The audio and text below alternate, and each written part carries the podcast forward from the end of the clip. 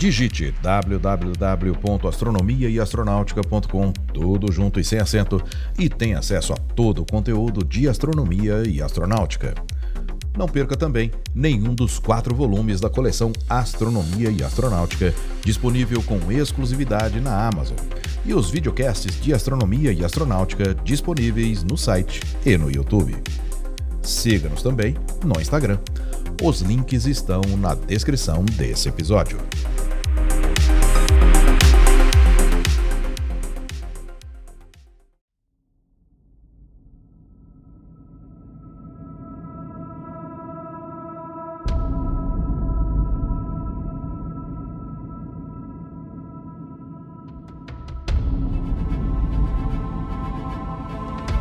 No episódio anterior, ouvimos sobre o difícil início das missões enviadas ao planeta Marte. Nesse episódio, vamos continuar ouvindo sobre as novas tentativas realizadas. Olá, eu sou Floresberto, apresentador do podcast Astronomia e Astronáutica, e vou levar você nessa viagem.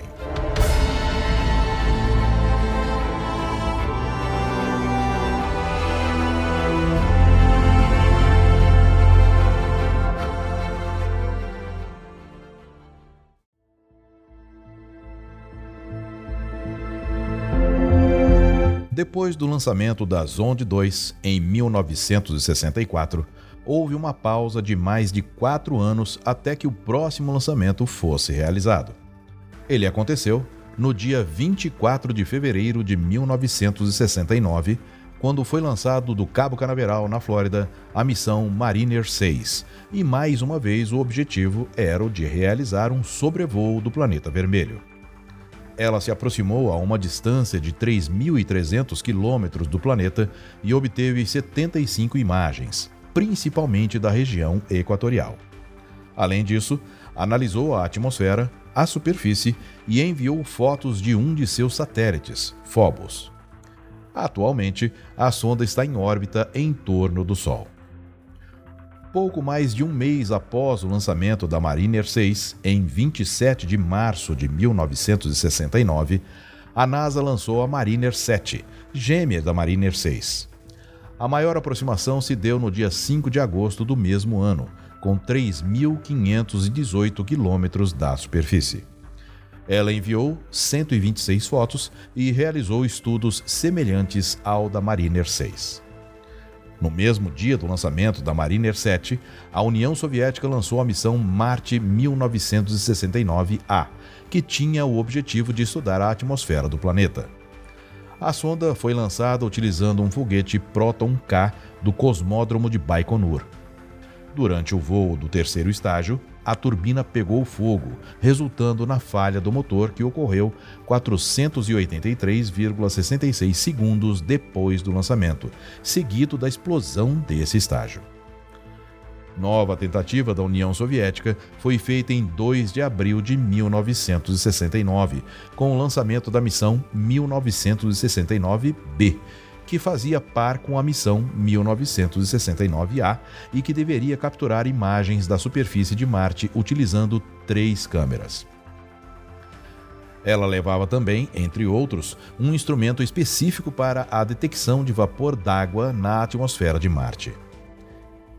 Menos de um segundo após o lançamento, um dos motores do primeiro estágio explodiu, no entanto, o foguete continuou o voo com os demais motores por cerca de 25 segundos, quando então rolou sobre o seu próprio eixo e começou um voo horizontal. Cerca de 40 segundos depois, ele caiu a cerca de 3 quilômetros da plataforma de lançamento.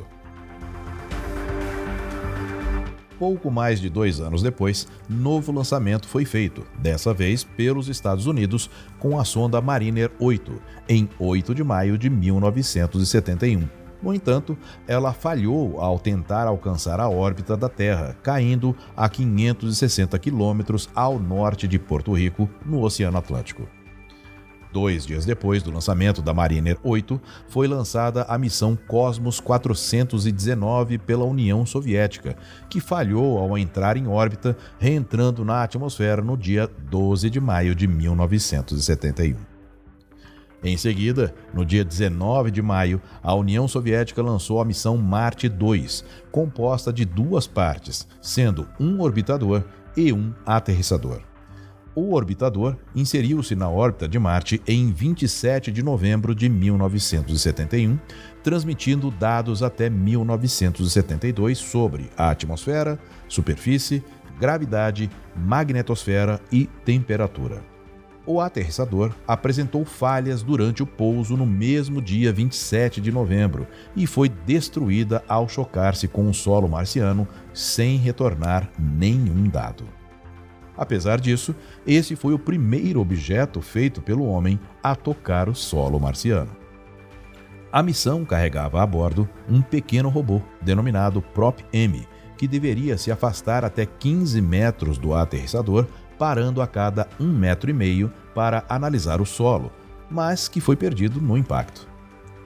Apenas nove dias após o lançamento da Marte 2, a União Soviética lançou a Marte 3, que tinha as mesmas características de sua antecessora inseriu-se na órbita do planeta Marte em 2 de dezembro de 1971 e, junto com a Marte 2, enviou 60 imagens de Marte, retornando dados até agosto de 1972, como medidas de temperatura da superfície e composição da atmosfera.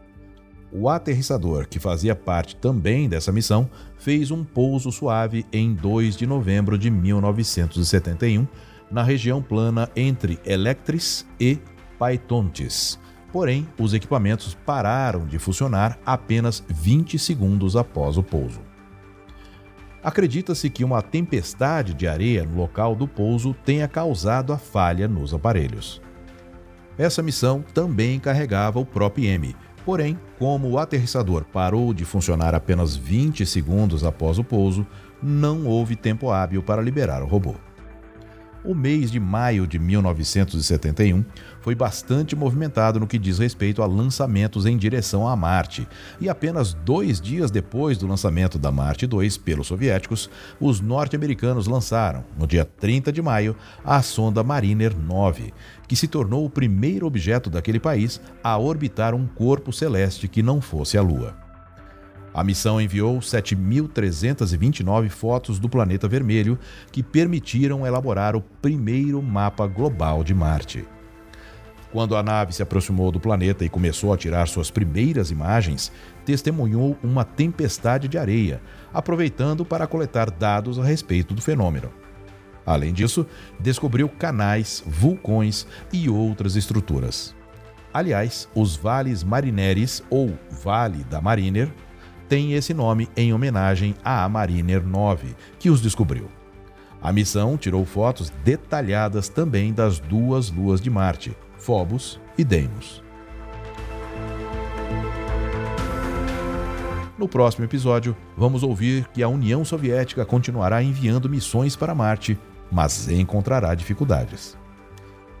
Se você gosta do conteúdo de astronomia e astronáutica, considere participar da campanha de financiamento coletivo com qualquer valor acessando apoia.se barra astronomia e astronáutica. O link está na descrição desse episódio. Sua contribuição ajudará a manter, melhorar e oferecer cada vez mais conteúdos de qualidade. Eu sou Floresberto, produzi e apresentei esse podcast Astronomia e Astronáutica. Até a próxima viagem.